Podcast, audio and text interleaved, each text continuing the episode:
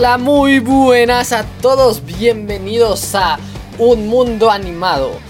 En este podcast les hablaremos de las noticias, controversias y tendencias de la industria de la animación, desde los rincones de China hasta incluso el mismísimo Walt Disney.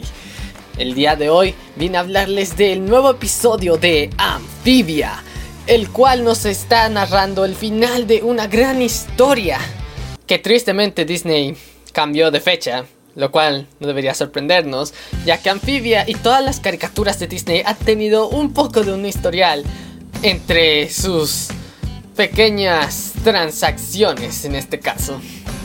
Podemos decir que el episodio se filtró el día sábado cuando su fecha de estreno iba a ser el viernes. Esto causó mucha ira entre los fans e incluso los creadores de la misma serie, los cuales luchaban porque el estreno fuera especial y único para todos los fans, ya que era una construcción muy bien hecha de parte de los creadores.